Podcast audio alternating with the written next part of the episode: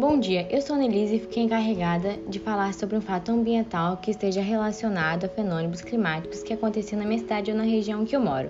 Bom, um fator ambiental que acontece muito aqui em Cachoeiro são os deslizamentos, que ocorrem frequentemente, como pode se observar na notícia segundo o G1.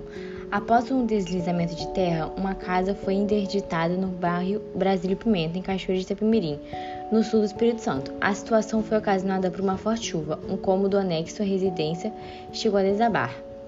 Os moradores tiveram que ir para a casa de familiares.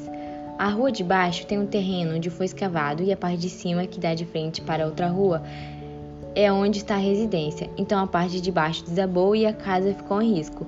Agora os vizinhos precisam chegar a um acordo e fazer um muro, disse o coordenador da Defesa Civil, Antônio Riso. E essa foi a nossa atividade, obrigado por ouvir.